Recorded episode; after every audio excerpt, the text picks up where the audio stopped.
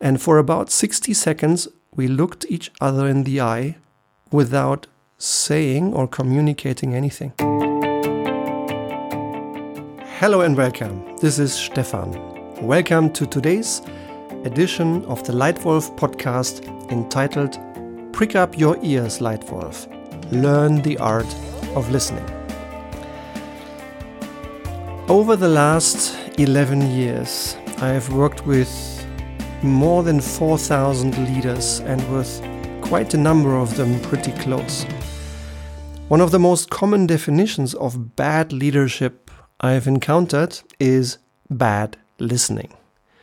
Just a few weeks ago, I started a wonderful relationship with a great group of international, successful, high caliber lawyers here in Europe.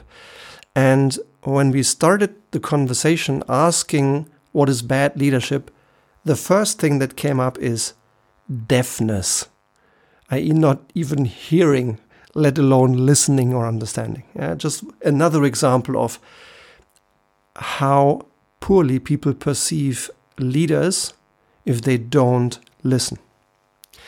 My own example I experienced when I uh, was still in a corporate role, a great role. I uh, took over a business from my predecessor we had scheduled a handover. And that individual was sitting at his laptop, looking at his laptop, tip, typing a few emails, while I was sitting 90 degrees oh, and turned sideways about two meters away. And at first I thought he was joking, but apparently he had planned to run the handover that way all along until soon after I just stopped him and felt like, look, either you want to give me a handover, then please have the um, the appreciation and uh, the respect to turn around and talk to me, or we stop it right here. You know, so that's that was really the most negative example of bad listening that I experienced. Now, really listening feels demanding. Thoughts still at the last appointment very frequently. Sometimes we sit down, we have a conversation, but our thoughts are still at our last appointment. Or they are already at the next appointment, but they are not where they should be. Right here, right now. Interestingly, a research about Japanese students a few years ago analyzed this question. Out of 60 minutes, how many of those minutes do Japanese students spend thinking about the past, the present, and the future? Have a guess. My guess was completely wrong.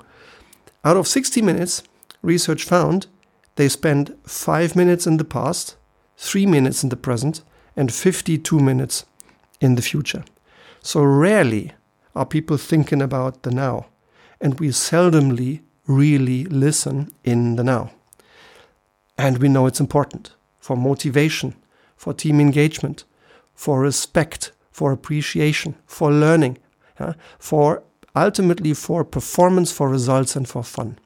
That's why listening is so important. Here are my three best tips for becoming a good listener. Number one, relax, calm down, open your mind. Are you stressed right now at the beginning of this conversation? No worries, can happen. But then take a moment and disconnect. Break, breathe, ask. Take a few deep breaths, get the stress out, relax and calm down, especially before any difficult conversation. Take the stress out. Because, like rock legend Frank Zappa once said, a mind is like a parachute. It only works when it's open.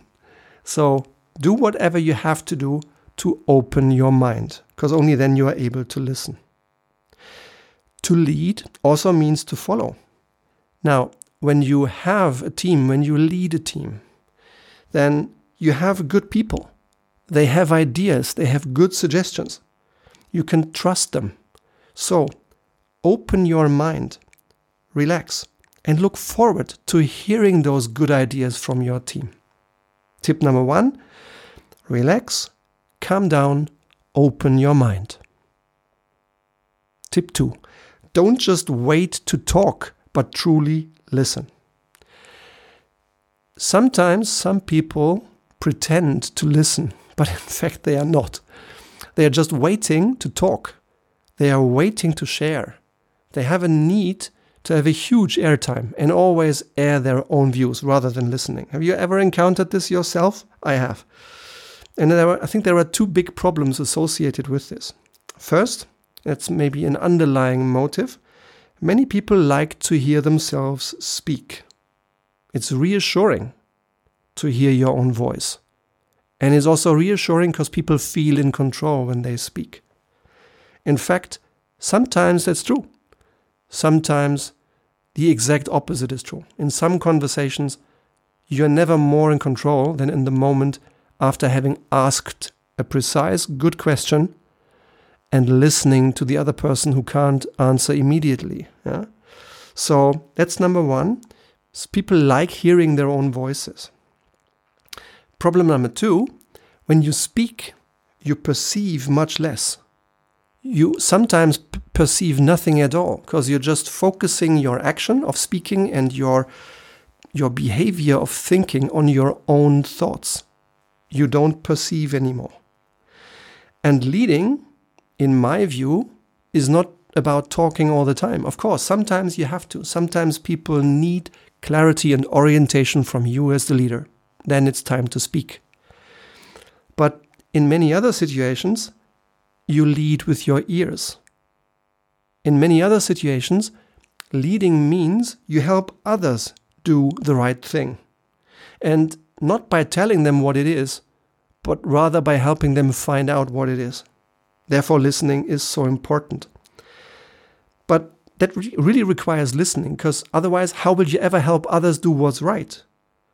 If, if you don't hear them, if you don't listen to them. Yeah? So, therefore, I suggest have the confidence that your people are strong. Have the confidence that you did your job of delegating and clarifying goals well enough and that they now come with giving you good proposals. Yeah? And that means tip number two don't just wait to talk, listen. And tip number three not only hear what they say, but feel what they mean.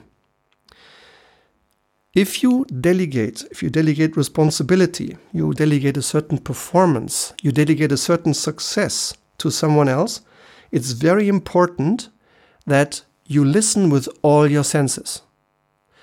Not only to what they say, but also to how they feel, right? Because sometimes people may say exactly the right things because they control their thinking, they control their words.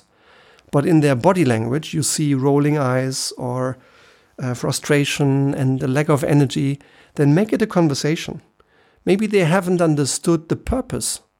Maybe they haven't understood yet why the uh, responsibility you delegate, why it matters to the entire company and to themselves. So watch out. Don't only hear what they say, but feel what they mean, especially when you delegate responsibility. Also, when you're giving or receiving feedback. For instance, when you're giving criticism. When you observe somebody in your team doing a certain mistake over and over again, delivering a certain part of performance constantly below target, then, latest then, it's time to have a courageous conversation and offer the criticism. You need to go out and have the conversation because the problem is in your partner. The responsibility to fix it is also in your partner. So that means go out and have the conversation. But find out. Be prepared, set the right tone, make them feel your intent is good, particularly in a tough conversation. Make them feel you want to help. And then put the moose on the table, ask a good question, and listen with all your senses. If you have to encourage the reveal of concerns, if you want to get maximum contribution out in the open, then your counterpart has to do the talking and you have to listen. Listen with all your senses words, voice, body language. All of them communicate and feel what they mean. Pay particular attention to their body language. Is there any difference between what they say and how they say it? Then perceive it and make it a topic of another conversation. If they, if they technically say the right things, but the way they say it is, it just bothers you, then make it a topic of a conversation and ask why. Yeah? Um, this, this topic of really hearing with all senses, feeling stress, not sending stress at all, reminds me of a, a situation that is magic and I, I wish I had um, taped because it was just a, a, a, magic moment. There is a reason why this brand, why this podcast is called Leitwolf, or in English, the leader of the pack. I really like wolves. I think there are lots of things about leadership we humans can learn from them. And years ago, I had a magic moment. I went into a cage uh, with three wolves, about three years young. All of them had grown up in the wild. I asked uh, the person supporting and supervising them whether she'd be comfortable if I enter the cage. And having seen me for about an hour, she was. So I went in and I met three wolves. The first one wasn't interested in me. There was still a, a residual piece of uh, meat that was much more interesting than this strange guy. The second one was tense and scared, but interested, and came close and then just sniffed my hand. But the third one was the one who dared the most. For about a minute, he was about one and a half meters away from me. I was sitting, so we were on eye level. And for about 60 seconds, we looked each other in the eye without saying or communicating anything. I bet this wolf was stressed in that moment because I could have been a risk to him. and you bet I was a little stressed. I didn't measure my pulse, but it must have been much higher than it normally was. I was a little scared because never before in my life had I offered my face to a wolf that had grown up in the wild. But I felt trust. All we had was our body language. All we had was our eyes that were in constant contact. And after about 60 seconds, that wolf lowered his head, came forward towards me, came up right in front of me, and then licked square through my face. Which I learned in a wolf's pack is a sign to say, Look, I didn't know who you are, but uh, you're, you're okay. You can be part of this pack. And then someone else, even later on, educated me that uh, he accepted me as, as a leader in his, in his pack. A magic moment I wish I would have taped I have taped it mentally in my mind and I love sharing it with you because it says so much also about uh, the art of listening, the art of connecting with someone else, and the art of connecting not only functionally, hearing words, but also connecting emotionally, connecting how people feel. Because humans mirror human behavior. And in that encounter, in that magic moment with my wolf, I also learned even animals, even wolves, mirror human behavior. That's why it matters. That's why real listening with all senses can make such an enormous difference for you in your leadership role. So, in summary, my three best tips uh, for you as a Leitwolf for the high art of listening. One, relax, calm down, open your mind. Two, don't just wait to talk, but truly listen. And three, don't just hear what they say, but feel what they mean. I hope you find uh, at least one of those tips useful as a reminder, as a refresher of things you anyway do, or maybe there is something in this that you would like to test and experiment and try for the first time.